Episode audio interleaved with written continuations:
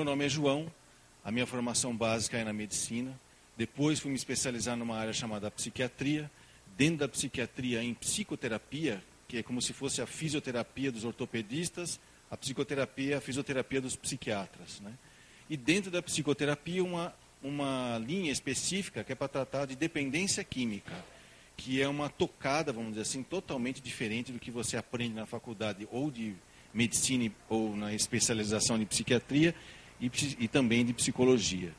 Então, esses conceitos que nós vamos ver aqui sobre dependência química são coisas que hoje, no dia a dia, na prática do dia a dia, já não se discute mais. E isso em função do quê? Em função de que quando você ainda duvida de alguns conceitos, é muito comum você cometer o erro de, vamos dizer assim, não dar para o dependente químico o instrumento e a instrução que ele precisa para recuperar a sua qualidade de vida. Então, isso que eu vou comentar para vocês, que eu vou esclarecer para vocês, são informações que qualquer um pode ser proprietário dela, que vai ajudar não só no diagnóstico, como na indicação do tratamento adequado para os dependentes químicos. Então, no final da palestra, eu vou considerar vocês multiplicadores daqueles que têm olhos de ver e ouvidos de ouvir um dependente químico. Porque muitas vezes a gente acaba sendo enrolado, não pelo dependente químico, mas pelo que a doença faz com ele. Eles se tornam extremamente é, malandros, mas essa palavra não, não, cai, não encaixa porque parece xingamento. A, a doença faz com que eles se tornem extremamente hábeis para negar a realidade. E o que nos fica parecendo que é mentira. Mas a grande diferença entre a mentira e a negação da realidade, ou seja, eu não enxergo que eu sou um dependente químico, é que a negação é um processo inconsciente e a mentira não. É um processo consciente e calculado, ainda por cima. Então vamos ver alguns conceitos e aos poucos nós vamos entendendo melhor o que se passa. Né? Bom, em primeiro lugar, essa vista explodida que vocês estão vendo aí é só para a gente poder chamar a atenção para uma coisa importantíssima na dependência química, tá? que ela é uma doença. Tá? Todo mundo pode ainda estar tá discutindo, mas será que a pessoa não bebe? Será que ela não fuma? Não cheira cocaína? Né? Porque é, é, é um glamour? Ela faz isso porque é chique? Ou ela usa um cigarro porque faz parte da roupa dela, da indumentária? Não, não é a dependência química é uma doença e é uma doença primária. O que significa doença primária? É muito simples, é aquela doença que não é secundária. Deu para entender? Então vocês vão anotando aí que depois tem uma prova no final. Se vocês responderem assim já está bom. Mas vamos entender então o que é uma doença primária, entendendo que é uma doença secundária. A doença secundária é aquela que você pega é, em função de outra doença. Por exemplo, uma pneumonia secundária a uma gripe maltratada. Então, essa pneumonia é secundária à gripe. Dependência química não é secundário a nada. A pessoa já nasce com a predisposição e ela vai ativar esta doença. Então, como é que a gente sabe, então, por exemplo, a pessoa fala assim: não, mas eu comecei a beber depois que meu pai morreu. É mesmo? Puxa, coitada, quanto tempo faz seu pai morreu? Faz uns 20 anos. Como assim? Você está bebendo há 20 anos porque seu pai morreu? Ele pode até ter começado a beber porque ficou triste por alguma perda na vida, mas depois ele não conseguiu mais parar. Então, dependência química não é secundário a nada, tá? é primário. Você já nasceu com a predisposição e se você tomar algumas atitudes na sua vida, ela vai acabar se manifestando, a doença. Aí, uma vez que ela se manifesta, a doença tem uma evolução que nós chamamos crônica. Ou seja, o que é uma doença crônica? É uma doença que não é aguda, certo? Então vai cair na prova também, né, no final aqui, depois que vocês tomarem um passe, aí depois vocês vão passar mal aqui fazendo a prova. Bom, a, a, doença aguda dá para a gente entender o que, que é a crônica. A doença aguda é aquela que você pega, passa muito mal, pode ir até para UTI. E lá só pode acontecer duas coisas com você. Ou você é, morre tudinho, ou cura tudinho. Não tem jeito. Você pode até ficar com uma sequela, que você começa a andar meio torto, alguém pergunta para você, por que você anda torto? Sabe por que eu não me lembro? Porque você não tem mais a doença. Você curou. É a doença aguda. Ou mata ou você cura. A doença crônica não. A doença crônica ela vai entrando em você devagarinho, você não percebe. No começo até ela é gostosa a doença, que nem bicho de pé, que dá aquela coceirinha gostosa que você não quer que tira, né? um bicho de pé. E quando você menos espera, você já está com ela. Você vai morrer com ela, mas não vai morrer dela se você se tratar. Por isso que é uma doença primária e ela é uma doença crônica. A outra característica dela é que é uma doença progressiva. Mesmo você tratando dela, ela está crescendo dentro de você. E essa progressividade leva a perdas físicas, biológicas, né? perdas psicológicas, perdas sociais e perdas familiares, ah, é, ligado também às perdas espirituais. Né? O que significa isso? Que mesmo você controlando a doença, se você não cuidar da sua saúde física, é, psíquica, social e espiritual, a doença ela é fatal. Tá? Ela mata e morre mesmo. E, o dependente químico, normalmente, ele tem, quando ele vai morrer, ele, ele tem três alternativas. Alternativa A, a morte morrida. Alternativa B, a morte matada. E a alternativa C, o morto-vivo. Aí ele escolhe o que ele quer, qual a alternativa que ele quer. O que é a morte morrida? Às vezes ele se compromete tão fisicamente, tanto, não se alimenta, não dorme, não toma banho, não, faz, não faz nada na vida, não ser beber, ou cheirar, ou fumar maconha, seja o que for. Ou às vezes tomar calmante também. Né? Que ele, o corpo dele falha, não, não consegue mais sustentar a vida biológica, aí o espírito vai embora. Isso que é a morte.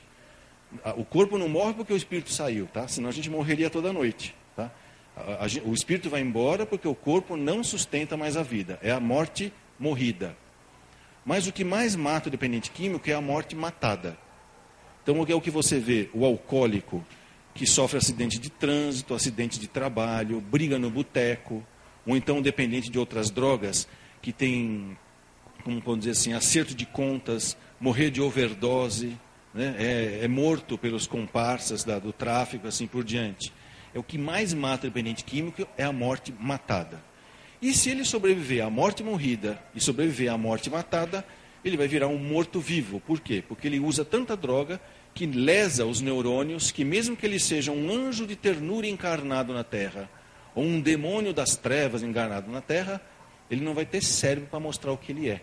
Ele não vai conseguir nem fazer o mal direito, porque ele não tem mais cérebro para isso. É o morto-vivo. Por que, que ele está morto? Porque para essa sociedade ele não produz mais nada. Ele vive, ele vive vamos dizer assim, é, sem produzir nada na vida dele. Mas, ao mesmo tempo, ele continua consumindo as coisas e vai ter que ter alguém cuidando dele. Como uma criança de 70 quilos. Você já imaginou, né? Trocar a fralda de um cara de 70 quilos, né? Porque às vezes eles não sabem nem que fez xixi, que fez cocô, ficou demente. Por isso que ele é um morto-vivo. Tá? Ele não participa mais da vida, mas consome coisas e pessoas que vivem ao seu lado. Por isso que aí, nesta vista explodida, vocês viram que eu repeti quatro vezes a palavra doença. Porque isso é, é importante que nós não esqueçamos. Quando você está diante do dependente químico, você está diante de um doente. E não diante de um malandro, safado, vagabundo, que é o que ele mais ouve. E às vezes ele até se convence que é assim, a, prefere ser safado do que ter que admitir que é doente, porque se ele admitir que é doente, ele vai ter que se tratar. Vai ter que parar de beber, ou de usar droga, ou de usar calmantes. Então, olha que interessante. Então, dependência química é uma doença primária, crônica, progressiva e fatal. Então, repitam comigo: dependência química é uma doença primária, crônica, progressiva e fatal. Mais uma vez, um recurso de repetição para memorização. Se a propaganda e o marketing faz isso, por que eu não posso fazer isso de maneira pedagógica, não é? A, a doença, dependência química é uma doença primária, crônica, progressiva e fatal. Mais uma vez, dependência química é uma doença primária, crônica, progressiva e fatal. Porém, ela é tratável. Se você se tratar, você alcança o que nós chamamos de recuperação. Né? Qual é a diferença de cura? Nós vamos ver, ok? Outros conceitos que são super importantes: o que é uso, o que é abuso e o que é dependência. O uso somos nós, nós usamos. Tá? Então, o uso eventual é aquela champanhe do final de ano, né? que aliás está chegando, não é? Você vai lá no final do ano, toma champanhe, né? no, no dia 31 de dezembro, né? É 31? Ou só, só 30? 31, né? 31 de dezembro você toma champanhe, aí no dia 1 de janeiro você fica, ai, não vejo hora que chega dezembro para tomar outra champanhe. É assim ou não? Eu nunca vi ninguém fissurado por champanhe de final de ano. Isso é uso. Só usa nem lembra, é eventual. O uso esporádico já é aquela macarronada na casa da nona, que tem um vinho, aquelas, ou então a sangria, não é? Na casa da, da já, já é dos espanhóis, né?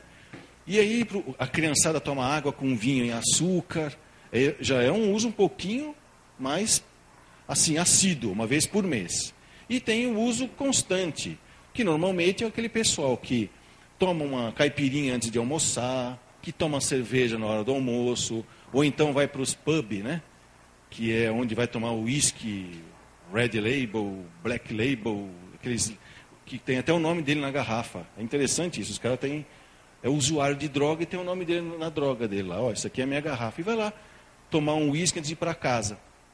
Isso já é um uso constante. Tá? E, quando se, e quando é abuso? É quando toda vez que eu uso, seja eventual, esporádico ou constante, eu causo um problema. É o cara que é problemático. Ele bebeu, ele fica meio estranho. Fala palavrão, né? fala coisa esquisita, perde a crítica, dorme no meio da festa ou no meio da aula, seja lá o que ele está fazendo. Né? Ele, ele sai fora de órbita. E o que, que é dependência? É um uso que é mais do que constante, é continuado, sempre problemático compulsivo. Isso é patognomônico, em, como se diz em medicina. Você viu esse sinal e o doente falou que tem esse sintoma, você está diante da doença. Você não precisa nem pedir exame. E qual é a, a, o que é patognomônico? É que é a compulsão ao uso. Logo após a primeira dose, não importa do que seja, ele começa a querer beber um montão em seguida. É como a gente fala, a primeira dose basta. O resto não vai ser suficiente. Esse é um grande sinal da doença. E quais são as razões que nos levam a usar? Porque nem todo mundo que usa vai virar dependente químico. É mais ou menos 10 a 20% da população que traz nos genes a sua predisposição a ser dependente químico. Tá? Então, o que, que nos leva a usar, sabendo que a gente corre tanto risco? Várias coisas, curiosidade, né? imitar alguém ou querer ser exemplo para alguém, pressão do grupo, o que é pressão do grupo? O que a gente mais acredita né, é o adolescente sendo pressionado ao bebê, senão ele não faz parte da turma. O tal do vira-vira, né? Vira, vira, vira, vira, vira, vira, morreu, né? Aquela coisa. Vai, vai, vai virando e vira de costas e já vai direto para o caixão, né? Essa pressão do grupo é a mais folclórica que existe, isso acontece. Mas também crianças e idosos também sofrem pressão para beber. Quando a o tio molha a cerveja, a chupeta na cerveja, e dá na boca do nenê, dizendo que é para se acostumar, ele está sendo pressionado a beber.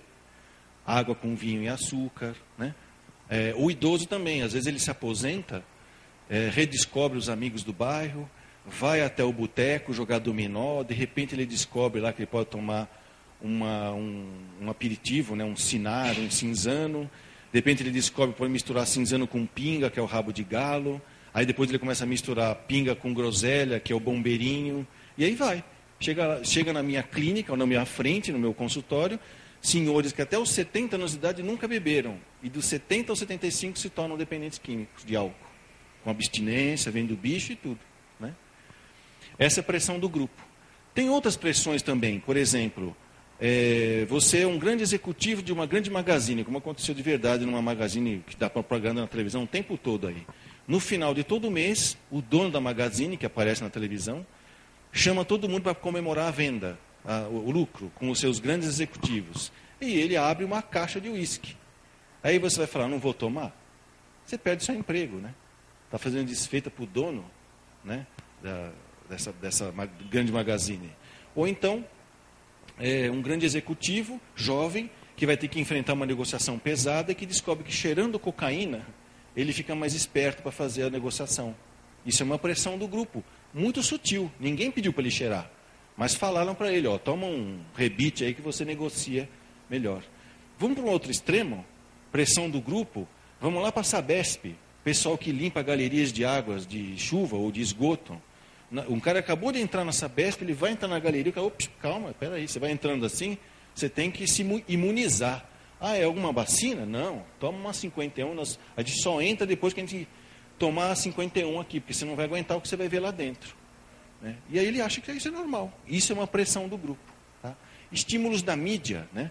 A mídia é o que mais induz comportamento, usando a mesma técnica que eu usei aqui de repetição e principalmente apelando para emoção, que são os jingles, né? as musiquinhas que, ou jargões que ficam na minha cabeça e eu fico aí então é, incutindo na mente né, dos outros é, certos hábitos. Vocês querem ver um? Eu vou falar um jingo, não é nem um jingo, um, uma palavra aqui que vocês já devem estar cansados de ouvir, vocês vão lembrar de uma coisa que eu quero que vocês esqueçam em seguida. Por exemplo, gelada. Na minha época, falar que é gelada, é a polícia te pegou. Né? Você está numa fria. Hoje não, gelada é poder beber. Né? Na frente de todo mundo na televisão, ainda por cima. Né? Você usa drogas também para buscar sensações novas. Tem gente que vai só por causa disso. Ah, quero ver como é que é ficar maluco. Ou então fiquei curioso, né? Curiosidade, ele sabia o que é essa tal de ficar brisado que os jovens falam, né? E às vezes toma até antihistamínico, remédio para alergia, que dá, um, dá uma zonzeirinha, eles querem ficar assim, brisado, quer saber o que, que é.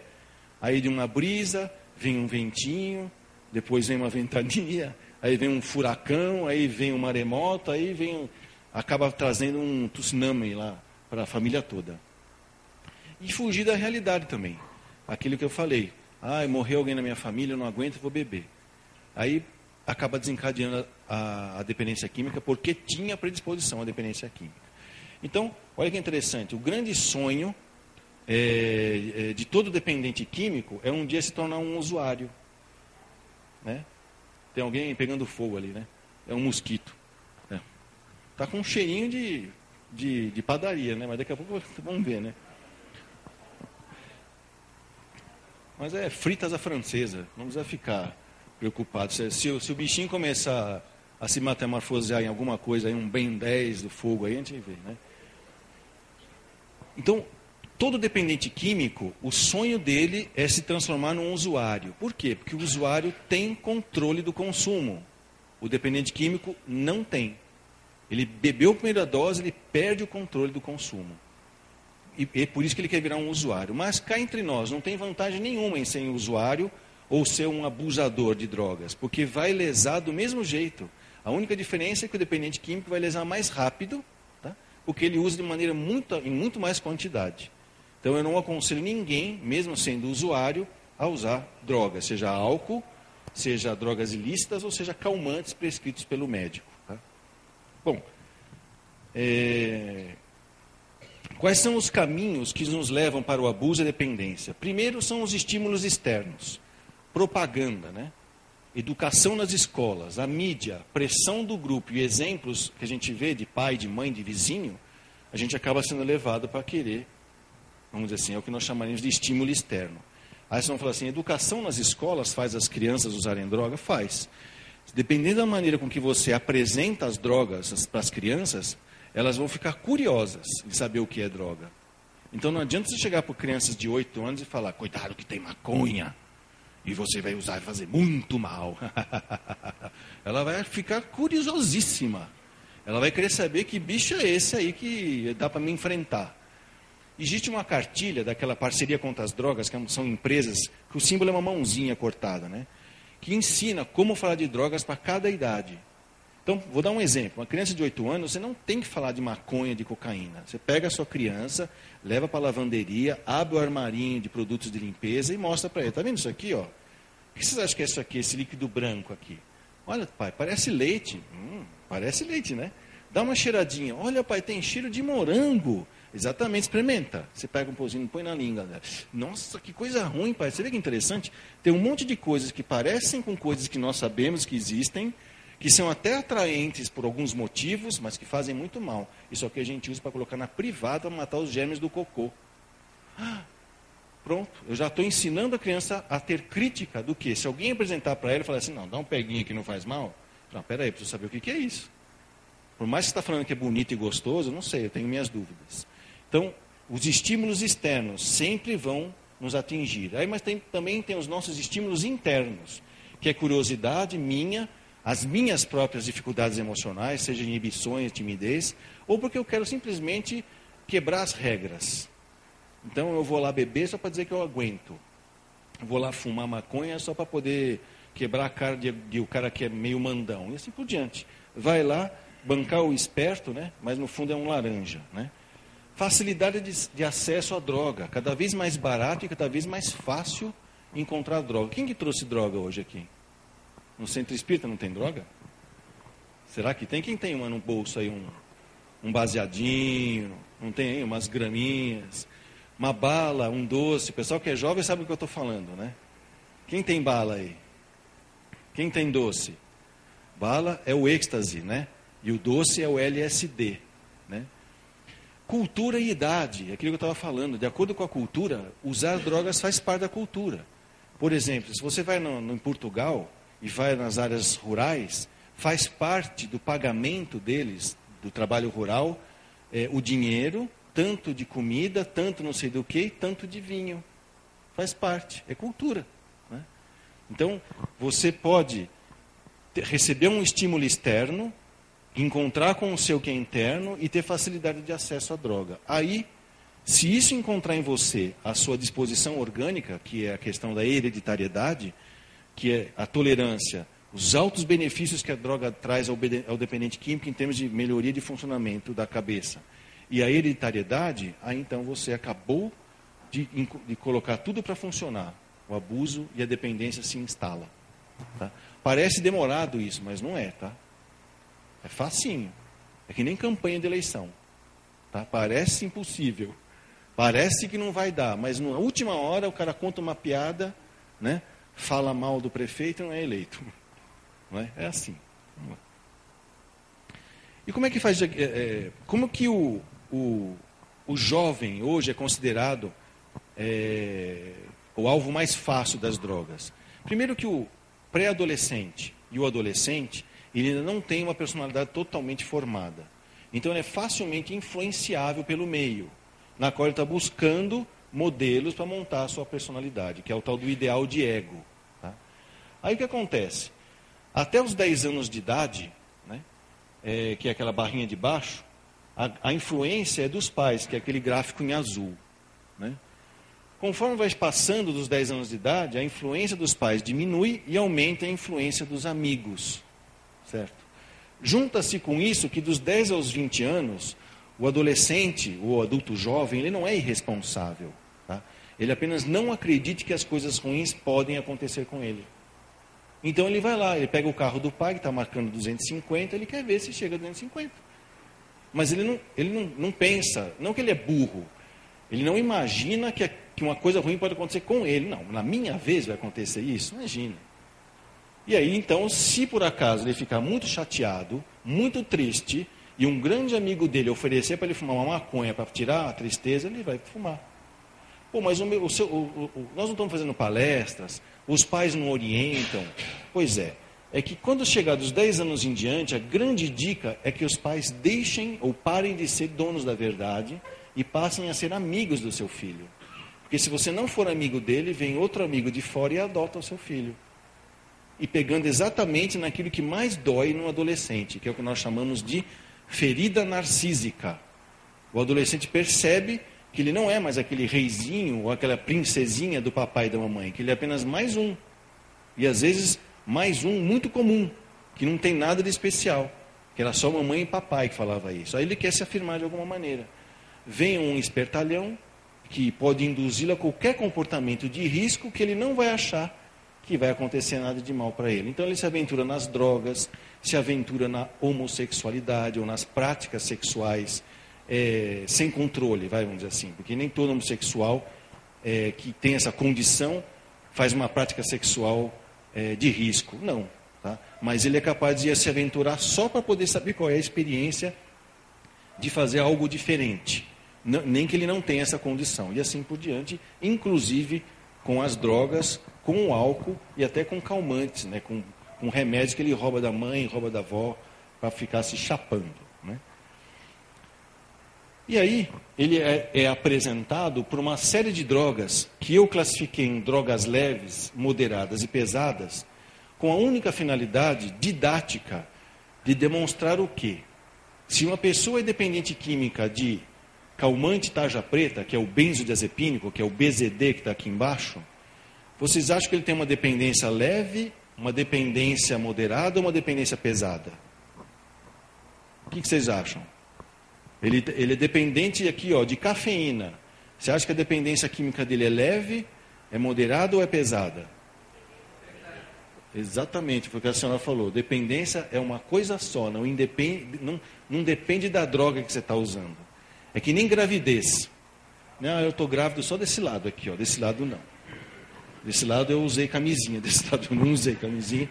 Não tem, ou você está ou você não está grávida, ou você está ou não está dependente químico.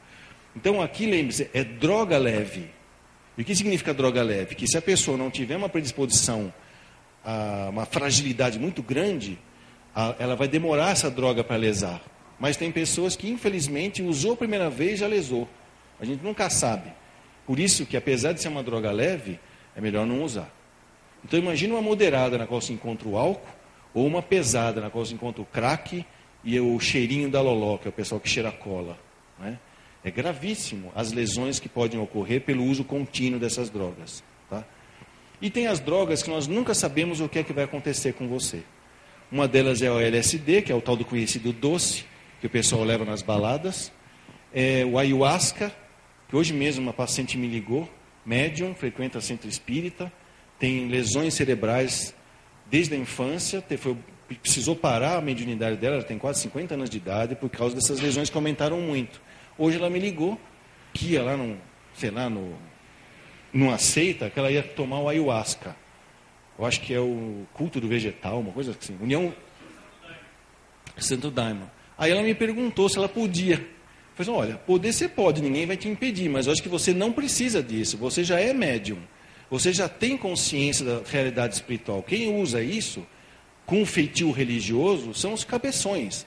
O pessoal que não consegue entrar na espiritualidade através da prece, da meditação e que é um atalho. Agora, se você tiver predisposição à dependência química, também é uma porta aberta. E quantos, vamos dizer assim, não passam mal? Mas tem um monte que toma esse santo daimon e fica bem. É o usuário. Né? Agora, cá entre nós, eu não preciso, alguém pode, talvez precise, senão isso aí não existiria. Mas que é um risco, é um risco usar. Eu ainda prefiro orar e meditar para alcançar meu estado de consciência de contato com Deus. Existem as psilocibinas, que é aquelas chás ou bebidas feitas com cogumelo. Só que não é qualquer cogumelo, tem cogumelo que é venenoso. Às vezes o cara fica tão fissurado por drogas que ele acha que vai para lá na, no meio do mato, pega qualquer cogumelo e come. Às vezes ele morre intoxicado. Tem que ser aqueles cogumelos que nascem perto onde tem criação ou esterco de vaca. Então, se estiverem viajando pelo interior, né, olharem para a paisagem e ver um bando de jovens correndo atrás das vacas, provavelmente não são jovens a favor da ecologia, certo? Eles estão procurando cogumelo, certo? E tem os vasoconstritores, que são aqueles colírios ou aqueles é, descongestionantes nasais, né? Que aí você fala assim, nossa, então usar descongestionante dá barato. Acontece que o pessoal que usa droga, ele não põe no nariz e no olho, ele toma o descongestionante. Tá? E aí dá um barato, porque ele é um vasoconstritor, altera a circulação do cérebro, o cara tem no mínimo uma brisa. No máximo ele tem um surto psicótico e depois levam lá no meu consultório para consertar. Né? Eu tenho uma oficina completa lá, de retífica, né? dou um passo né, no cilindro, toco o pistão, os anéis, o cara fica novinho para a próxima encarnação. Né? Com o corpo dele não dá mais. pois é. Então, isso é uma classificação segundo o que nós chamamos a virulência, a capacidade que a droga tem ou a velocidade com que ela causa lesões. Então, olha, café também é uma droga e causa dependência. Como é que a gente sabe? Se você tomar café direto, por exemplo, faz um concurso público, né, vai trabalhar numa repartição pública onde só tem café, não é? Aliás, só tem não, tem café também. Né? Aí você fica um ano trabalhando só tomando café, tomando café, tomando café. Se você parar de repente, você tem abstinência do café. Como tem abstinência de nicotina, THC é a maconha e BZD é o calmante de tarja preta. Valium, diazepam ou Cadil, frontal e outros au-au da vida aí. Né? E as drogas moderadas é o álcool, que é vendido assim até para criança recém-nascida, certo? É, cocaína, que pode ser aquela cheirada, né? Xaropes de tosse, que é um derivado de codeína, que age no cérebro, não age no pulmão. É um xarope que tira o reflexo da tosse. Pô, mas quem é que vai dar um remédio para esse? Se você tiver um tumor bem na carina, que é na, na, na, curvatura aqui dos brônquios, você vai tossir até tentar eliminar o tumor, não vai conseguir. e vai morrer tossindo, vai arrebentar vaso. Então eu dou um remédio que diminui a resposta. Só que o pessoal não toma isso por causa da tosse. Toma por causa do efeito da coteína, que é um derivado da morfina. E existem as anfetaminas, que é os remédios para emagrecer. Os Inibex da vida, Fagolipo, né, que você compra aí, que vem o Mazindol, o Fenpromporex, Anfepramona, que, eu, que as mocinhas tomam para emagrecer. E aqui ó, vai um aviso às navegantes gordinhas, porque só elas se acham gordinhas, né? que os homens gostam das mulheres com algumas gordurinhas a mais do que com alguns neurônios a menos. Então é melhor não usar esses tipos de anfetamina, tá bom? Porque faz mal. E a droga pesada, que é o crack, que é feito de uma, da pasta de coca, e ela é, é altamente cáustico para os lobos frontais. A pessoa deixa de ser gente fumando crack. Leso frontal, que é exatamente a diferença entre nós e os animais. Né? A heroína, que no Brasil não é muito comum. Os casos de dependência de heroína no Brasil não são autóctones. Eles não aprenderam a usar droga aqui. Vieram da Europa e, e vindo para o Brasil e traz essa dependência para cá. Os solventes, que é cheirar cola, principalmente cola de sapateiro, né? e a morfina propriamente dita, que é um remédio também usado na medicina como hipnoanalgésico. Tem pessoas que ficam dependentes de dolantina, demerol, tramal, é, tilex, esses remédios que vai morfina. Tá? Então, isso é uma classificação ilustrativa. Não estou convidando ninguém a conhecer essas drogas. Se você vir alguma delas por aí, sai, passa ao largo. Que não precisa de exame nenhum. Basta alguém ter a paciência de ouvir. E às vezes não precisa nem ouvir o dependente químico. Pode ouvir alguém falando dele. Que você já vai identificar, por exemplo, a primeira fase, que é a fase do uso social. Tá? Que é quando a gente aprende a usar. É uma experiência universal porque todos nós já bebemos. Quem nunca bebeu aqui? Só você? Mais alguém? Tá. Na realidade, bebeu, né? Porque quem não comeu pastel? Né? Pastel é feito com pinga, não é? Quem não comeu carne assada com vinho? Né? Talvez a pessoa fale assim: eu nunca peguei um copo de vinho e bebi, mas álcool já entrou em contato. É uma experiência universal. E essa experiência que eu estou falando é aquela do bailinho das debutantes, né? Quando você vai lá, chega meio acanhado na festa, com vergonha das meninas, aí se descobre que os mais velhos bebem um negócio lá que é o ponche. Acho que ponche não existe mais, né? Ponche, acho que é, hoje o ponche o pessoal faz gargareja. Para tirar o gosto da maconha, tirar o cheiro, da, sei lá, das coisas lá, né? Das pedras, né? Lava o rosto, né? o ponche, né? Quando você toma ponche, você fica mais solto, né? Por isso, que nós falamos aqui que é uma, uma maneira de eu chegar na festa normal, eu só estou acanhado, eu não estou doente. Uso a, a, droga, que seja, e fico mais solto, fico mais alegre. Né? E aí é o que nós chamamos que é uma experiência gratificante, porque eu chego sozinho e acanhado e saio alegre e acompanhado. E beleza! Né? E aí o que acaba acontecendo? A pior coisa que pode acontecer, quer dizer, primeiro a melhor coisa, eu uso e melhora a minha produtividade, a minha relações humanas melhoram quando eu uso. O usuário, tá? Por quê? Porque no dia seguinte, a pior coisa que você pode fazer de ter de sofrimento é uma ressaca, que é uma desidratação muito forte causada pelo álcool, que dá dor de cabeça, aversão ao álcool, dá muita sede, tá? Mas aí existe aquelas pessoas, os 10 a 20% da população que vai entrar nessa experiência universal, só que tem predisposição à dependência química. E aí esse cara é aquele que chega na festa, muito diferente do rapaz normal. O normal ele chega acanhado na festa,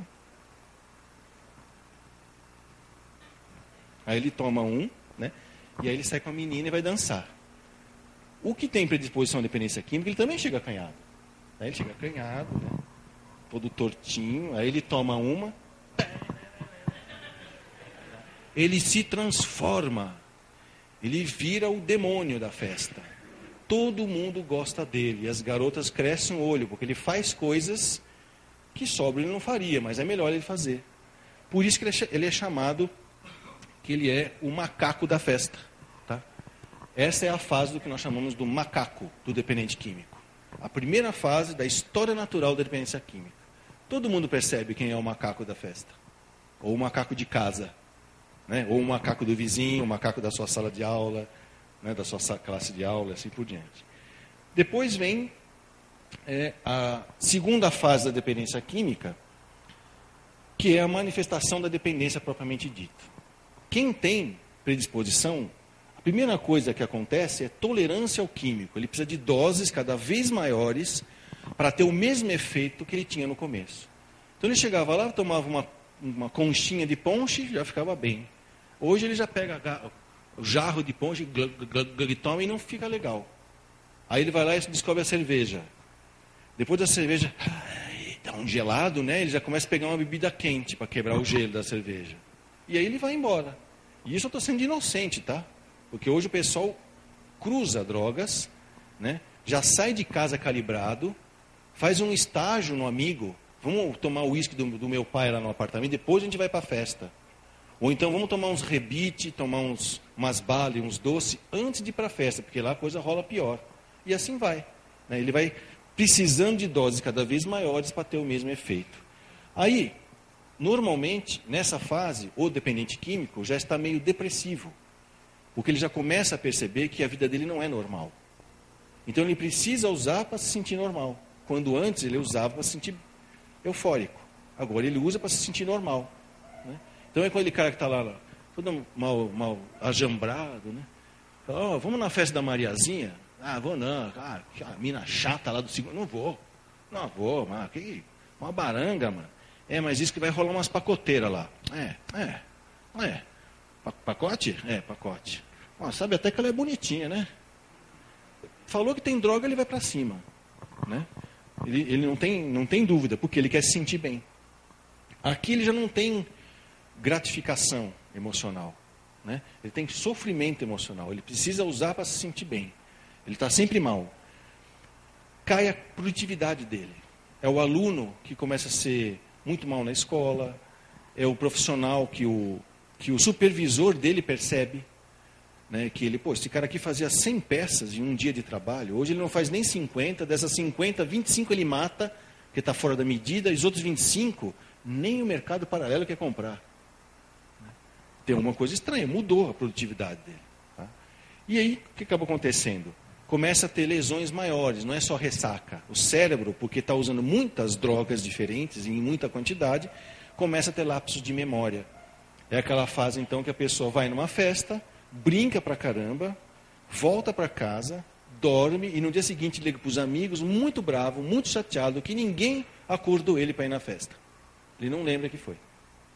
Faz um monte de coisa e não lembra. Já são lesões cerebrais por causa disso. Aí, esse adolescente, esse adulto jovem, este adulto maduro, esta mãe, este pai, esta tia, esta avó, né, esta criança, é alguém que você ama, não é? Aí você vai conversar com ela. Puxa vida, você agora está tomando banho dentro da bandeja de ponche. Muito estranho isso. Você está tomando toda a cerveja da festa. Você escondeu três garrafas de uísque. Você já está levando bale doce para vender nas festas. Tem alguma coisa errada com você, com a sua maneira de usar drogas. Como todo dependente químico é muito, muito dócil, né? muito moderado, muito tranquilo, ele chega para ela e fala assim: vai tomar conta da sua vida, sua mocreia. E aí é que começa a ir para as delegacias da mulher, né, pancadaria, polícia, esguichamento de sangue, né, que desce o nível, que é então que nós chamamos que é a fase do leão do dependente químico. O que ele não percebe que ele está doente, ele acha que está todo mundo enchendo o saco dele.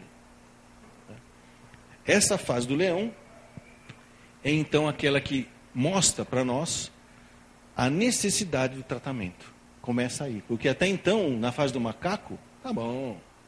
Né? Dá um. Se o cara não bebe, os caras vão lá e dão para ele. Então o leão é aquela fase em que você tenta ajudar o dependente químico e você sai estrupiado e de olho roxo com ele, porque tem que saber lidar com o dependente químico nessa fase do leão. Depois vem a terceira fase, que é a fase da dependência química propriamente dita. O cara é um adicto, como a gente fala, ele precisa usar uma certa quantidade de droga todo dia, senão ele passa mal, que é a tal da síndrome de abstinência ou a fissura de usar droga. O cara fissurado. Né? Aí, ele nunca mais conserta o humor dele, ele está sempre meio depressivo. Ele usa porque está depressivo e fica mais depressivo porque a droga não conserta. Por isso é o risco dele ter o que nós chamamos de embotamento emocional e também a decadência social e familiar. Por quê? Porque como ele vai buscando usar cada vez mais, cada vez mais e não tem efeito, ele só fica com os efeitos colaterais. E o maior risco do efeito colateral é a overdose. Porque ele vai cheirando a cocaína. Ah, não deu barato. Ah, não deu barato. Ah, não deu barato. Quando ele chega lá no Rio de Janeiro pela Dutra, cheirando, carreirinha dele, ele viu que não deu barato, mas ele já morreu de overdose. Crise de pressão alta, aneurisma, derrame cerebral, infarto do miocárdio, assim que morre o dependente de cocaína. Né? O alcoólico tem muito delírio de ciúmes, né? por vários motivos. Psicológicos, porque quando ele, ele começa a beber e descobre os benefícios do álcool, ele casa com a bebida e abandona a esposa. Aí a mulher aceita isso, trabalha, paga as contas e deixa o marido bebendo. É a mulher facilitadora, que é uma outra palestra, que é sobre codependência, tá? que é a doença da família. E aí o que acaba acontecendo? Ele vai assim, gozado. Eu já nem olho mais para minha mulher. Já dei em cima da irmã dela, na cara dela. Já transei com a filha dela na cima da cama dela. Né? Que acontece essas coisas. Relações incestuosas, onde tem alcoolismo, drogas, outras coisas. Né? Eu bato na minha mulher todo dia. E ela não vai embora? E ainda não estou dando no couro, né? Quer dizer, se eu não estou dando no couro, o que, que ela está fazendo? Ela deve estar tá dando para alguém. E esse é o lado psicológico. Isso é que é a terceira fase, que é a fase do porco, né? em que não toma mais banho, não come, não bebe é, água, né? bebe só álcool. Então ele fica largado na sociedade. É o morto-vivo, é o porco. Essas são as fases que faz o diagnóstico da dependência química, que a gente pode estar percebendo o quê? Juntando tudo, a gente percebe uma progressividade da doença o que era um uso se torna um abuso e torna uma dependência. E é claro, olha lá, macaco, leão e porco. Quem ouvir essa história está fazendo diagnóstico de dependência química. Não tem chabu. Pode mandar para o médico. Né? Ou para o AA, ou para o psicólogo. E como é que é o tratamento disso? Tá? Primeiro, o princípio fundamental, que essa doença não tem cura, lembra? Mas tem recuperação. E qual a diferença entre cura e recuperação? é que apesar de você ser portador de uma doença primária, crônica, progressiva e fatal, se você se tratar, você recupera a sua qualidade de vida. Você vai morrer com a doença, mas não vai morrer da doença. Vai morrer sadio. É que nem aquele cara que caiu do décimo andar e não quebrou um osso. Vocês ficaram sabendo? Foi enterrado inteirinho. Não, é? não quebrou um osso. Aí vai ser mais ou menos assim. E recuperar significa o quê? Primeiro parar o consumo não pode mais usar nada. E o alcoólico tem essa mania. Mas não, não pode. E uma, uma, também não. Não pode. Não. Não pode usar nada. Eles são assim. Bem sedutor. Deixa, deixa. E aí a mulherada não aguenta, né? Essas piscadinhas. Não, não é? Se for cabeludo, então que joga o cabelo. Ih, pronto. A mulherada dá pinga doidado, além de outras coisas. Né? É, e, além de parar de usar, tem que entrar num programa de recuperação, de preferência com orientação profissional. O que significa isso? Porque existem programas que é do AA, do NA, que funcionam muito bem, mas se você agrega uma orientação profissional, ele fica muito melhor. É como se você pegasse uma chave, uma chave de boca, eu quero apertar esse parafuso aqui. Aí você fala, nossa, não tem força. Põe um cano. Você vai ver como faz muito mais força. É isso. O profissional aumenta o poder de alavanca na recuperação do dependente químico. E a condição é que o dependente químico queira parar de usar. Todos querem, é muito simples. Você precisa ver, faz fila aí nas, nos, no AA, todo mundo, eu quero parar de beber, eu quero parar de beber. É assim? Não. O dependente químico ele se sente muito mais doente quando para de beber do que quando está bebendo. Ele entra em abstinência. Por isso que a técnica é mostrar que o álcool tem muito mais desvantagens em comparação às vantagens que o dependente tem quando usa droga, que é ficar muito legalzão. Tem muito maior desvantagem. Aí é ele que tem que fazer essa comparação, ou seja, é a desinformação que mata mais do que a própria droga. Ele precisa saber o que ele tem. Aí depois você é, deixa ele escolher. É o que eu faço na federação lá, na desobsessão lá do P3AT. Vem lá os, dependentes químicos desencarnados e falam, ah, eu não sei porque eu estou aqui, meu, eu estou usando e daí, meu, deixa eu usar. Falei, olha, vamos fazer o seguinte, não quero que você pare de usar. Né? Mas olha, ouça primeiro aí as informações que os mentores têm para te dar, depois você decide o que você faz com isso. Tá bom, ele vai e vai. E é assim que funciona, ninguém é obrigado a nada. Né? É, por isso que a gente tem que apenas ajudar ela a obter informações. E aí, se ele for para o tratamento, aí existem algumas intervenções que pode fazer ele querer se tratar, não querer parar de usar droga. Né? Aí, quando ele for lá, ele vai ter que fazer uma desintoxicação e tratar as sequelas físicas por causa do consumo, que é, hoje, vamos dizer assim, do ponto de vista psiquiátrico, o que, que é usar droga? É uma intoxicação voluntária, exógena, crônica, que o cara faz. Ele faz porque ele quer, não é sem querer. Aí eu tenho que conscientizar ele que ele é portador de uma doença, é, romper o bloqueio emocional dele, lembra, ele não sabe mais nem o que ele sente. E aí ajudar ele a reformular os valores éticos e morais. Aí é que entra o aspecto da, do espiritismo, né? na qual o quê? Além dele participar de grupos de anônimos, onde ele vai fazer uma autodesobsessão, muitos deles acabam querendo saber mais sobre a espiritualidade. E aí, na casa espírita, eles vão encontrar mais informações.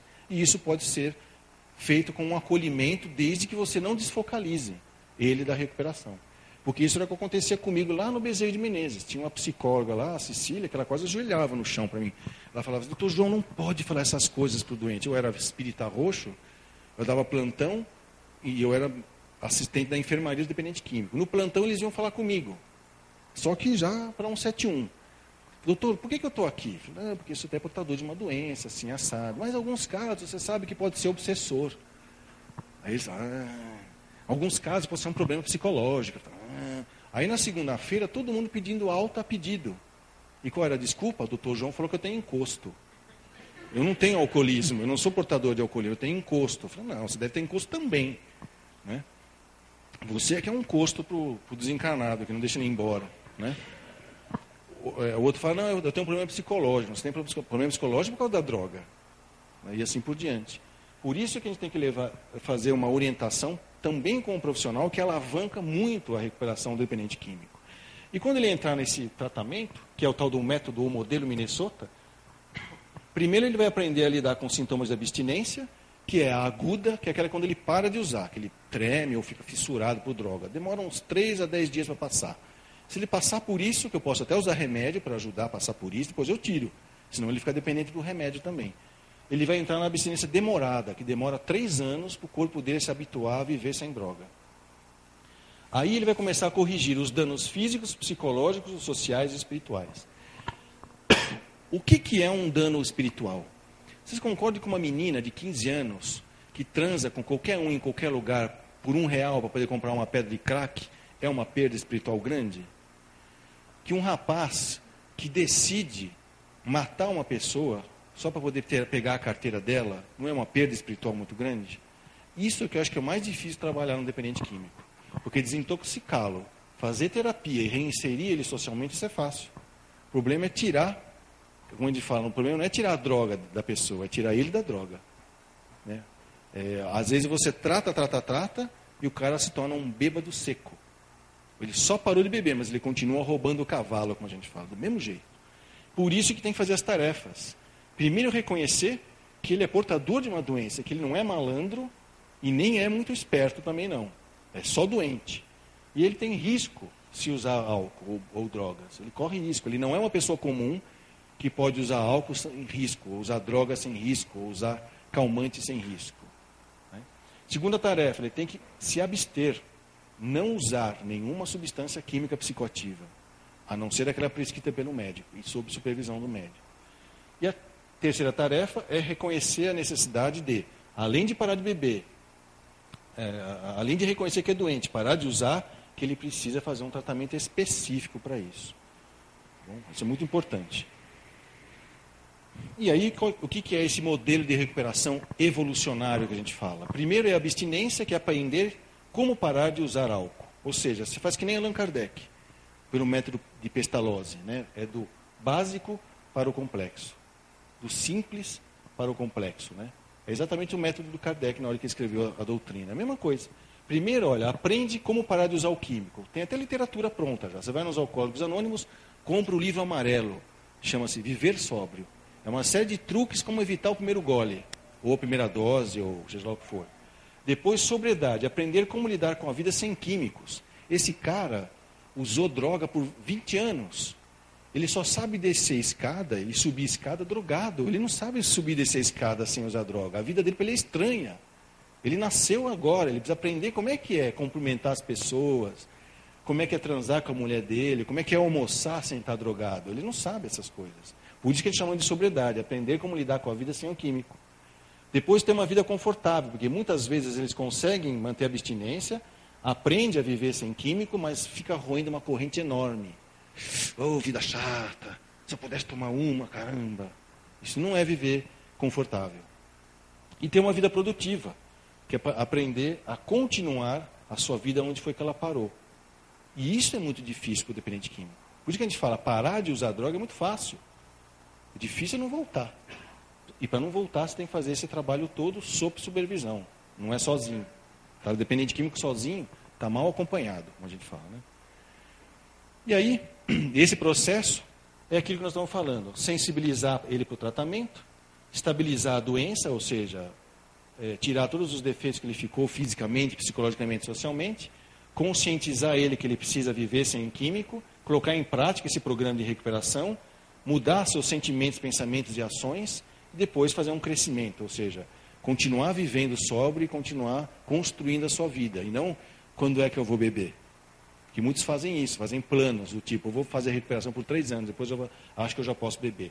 A experiência demonstra que a doença realmente é crônica. Você pode ficar 10 anos sem beber. Se você resolver tomar o primeiro gole daqui 10 anos, você vai beber os 10 anos que você não bebeu, tudo de uma vez só. É. E aí tudo isso é feito de uma maneira que nós chamamos que é o nível de aprendizado. Então, olha, do nível número 1 aqui, ó, para o nível 2, nós chamamos de conscientização. A pessoa ela tem um problema e não sabe que tem. Ela é incompetente, só que ela é inconsciente naquela situação. Então o que, que a gente vai lá? Conscientiza a pessoa. Olha, você não bebe porque você é safado e vagabundo, você bebe porque você é um dependente químico, é uma doença. Ah, depois ele vai para o nível 3, que é o quê? Fortalecimento da vontade. Como é que eu faço para não beber? Tem todas umas técnicas. Tá bom? Como é que eu faço para viver bem? Já é o nível 4, lá, maturidade emocional. Aqui que normalmente a gente alavanca como profissional. Tá? Depois vem o crescimento pessoal, porque a vida não é só parar de beber. É continuar vivendo, crescendo, produzindo, casando, tendo filho, reparando os erros que fez, até que você percebe que você é incompetente espiritual. E aí você quer então expandir a sua consciência. E aí então você acaba até, além de frequentar grupos de anônimos, você busca a sua religião de origem. Normalmente, se o cara é espírita, ele volta para o espiritismo. Né? E demora mais ou menos isso, de dois a três anos para que primeiro o paciente aprenda a viver com a SAD, que é a Síndrome de Abstinência Demorada. Depois demora de 8 a 10 anos para que o dependente químico retorne à sua condição normal. E aqui, cuidado, quando você fala isso para o dependente químico, ele fala, então eu estou curado? Porque se ele achar que ele está curado, o que, que ele pode fazer? Usar droga. Não. Agora você está com a sua vida estabilizada, mas você não está curado. E aí, para a gente entender isso, vem esse gráfico aqui muito simples, que eu espero vocês anotarem. Vocês podem anotar, eu espero, né? Que, é, que é o que chama de gráfico de Jelinek. Tá? O que, que significa isso? Aqui em cima é quando o cara não estava usando droga ainda, mas ele não sabia que ele tinha predisposição a ser dependente químico. Aí ele passou a usar. E aí então ele começou a cavar o fundo de poço dele. E normalmente a gente não percebe porque o gráfico não é assim, retão. Ele é assim, olha. Deu uma queda, melhorou. Deu uma queda, melhorou. Deu uma queda, melhorou. E a gente fica acreditando nas melhoras, até que ele fica no fundo do poço. Está aqui no fundão do poço. Aí ele começa a entrar em recuperação. Só que a recuperação também é assim. Dá uma melhora, uma pioradinha. Dá uma melhora, uma pioradinha.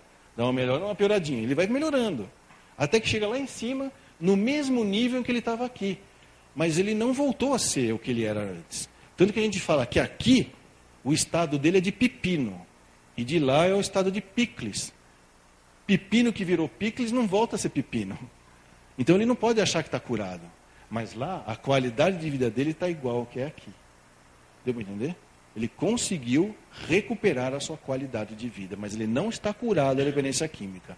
Assim como um diabético pode começar a ficar diabético, e tem hiperglicemia, e faz hipoglicemia, e cai no fundo do poço, perde um, um rim, fica cego de uma vista, aí fala, ah, é melhor me tratar toma insulina, não é assim? Aí vai, toma, faz a dieta, ele vai melhorando. Quando ele chega lá, Ele pode até estar com um dedão a menos no pé, usando um óculos bem forte, mas ele está bem. Fala assim, agora eu já sei me controlar. Aprendi que eu posso ter qualidade de vida, apesar de ser portador de uma doença primária, crônica, progressiva e fatal. E isso era tudo o que eu tinha para falar.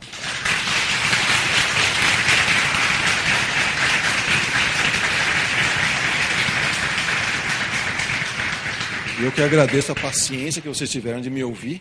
E hoje eu convido vocês a serem multiplicadores do que vocês viram aqui.